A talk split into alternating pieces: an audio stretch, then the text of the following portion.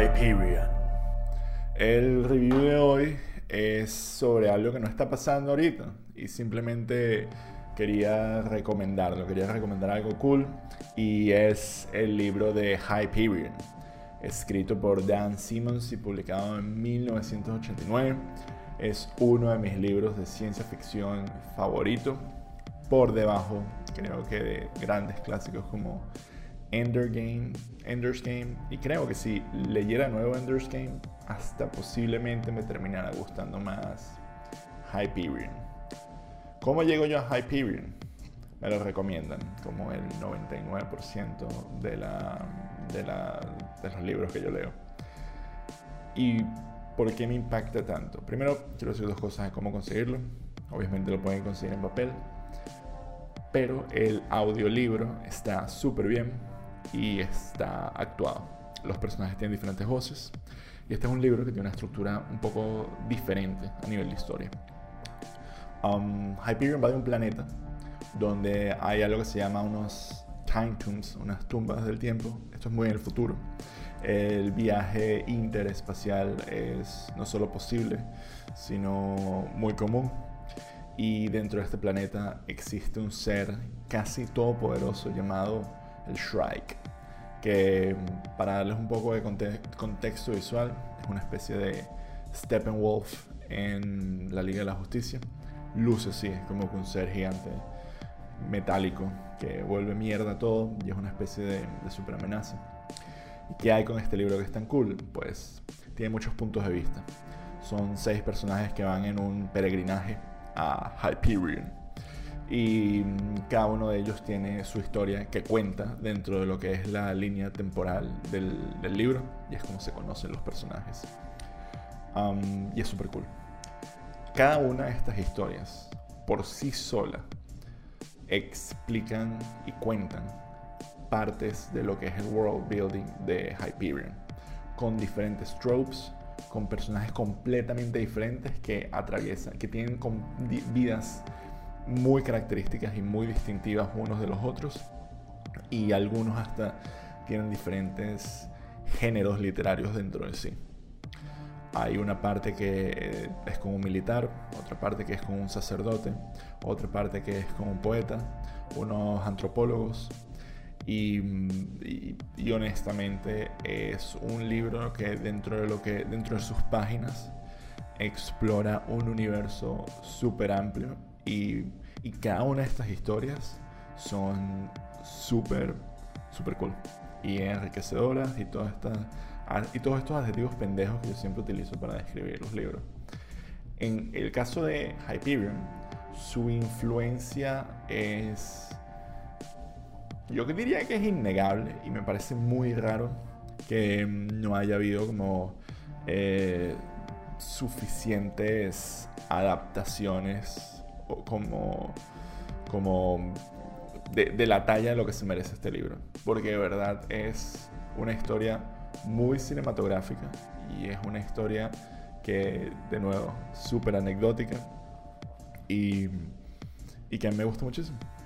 Y, y creo que es un libro fácil de leer, fácil de entrarle y esta semana lo, lo, comencé a leer de nuevo. Es la tercera vez que, que, lo leo, considerando que la primera vez fue en audiolibro. Sería la segunda vez que lo leo, pero la tercera vez que voy por la historia. Y, y, es muy accesible. Desde los primeros capítulos te atrapa porque hay un misterio gigantesco. Si es la primera vez que lo lees, no vas a poder parar, parar de leerlo. Si es la segunda vez que lo lees, se llena de detalles y puedes apreciar una prosa súper bien pensada y, y súper amplia. Y yo no soy muy de recomendar libros porque yo siento que hay, hay demasiados libros y requieren más que una película, que es como que una actividad pasiva, donde tú permites que digerir la película. Los libros tienen otra naturaleza, que es una... Y, esto lo hemos, lo hemos hablado en, el, en, en este podcast los libros tienen una naturaleza que es que involucra una inversión de tu parte, es como una investigación.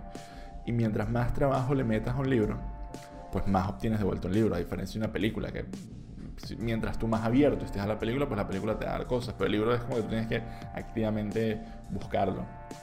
Y este es uno de estos casos, este es uno de estos libros que aguantan varias lecturas y, y, es de esos que me parece sorprendente que no haya habido una adaptación em, gigantesca, porque al final no, al final no siento que sea uno de estos de estas obras que parecen inalcanzables. Sí, son, sí es muy ambicioso el libro y no es corto, un libro relativamente largo, pero abarca tanto. Capaz, capaz ahorita que lo pienso casi que mientras estoy hablando de esto, capaz ese es su problema, que es un libro que cambia mucho dependiendo en cuál historia de los personajes estás, estás en el momento. Lo, que dije al principio, que hay una parte que es que sí, acción militar en plan Edge of Tomorrow, otra parte que es súper espiritual, parte que, es poética y, y, así va. Y, y el misterio que, que, esta gente está persiguiendo, de verdad, de verdad te atrapa. Me gustaría hacer una especie de, de club de lectura de Hyperion.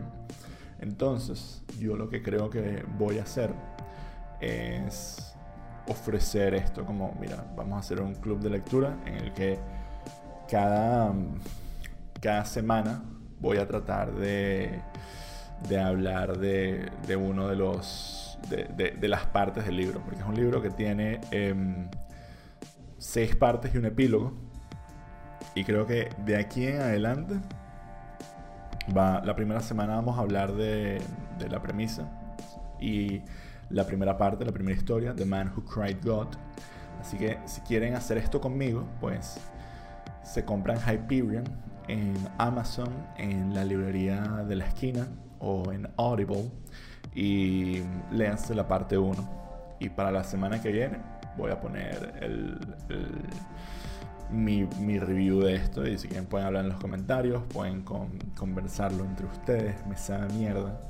Pero el punto es ese, el punto es que esto es como que el inicio de, una especie de, club de lectura, que no es tan club porque soy yo eh, leyendo el libro diciendo lo que pienso.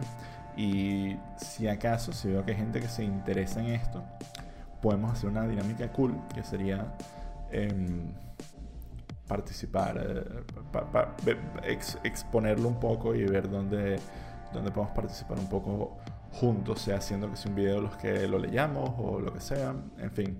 Si se apuntan, pónganlo en los comentarios, decir, me compré el libro, voy a leer Hyperion con Christian Caroli. Um, y si no se apuntan, pues igual denle like and subscribe a este video para que el Dios de YouTube me bendiga y me favorezca. Muchas gracias.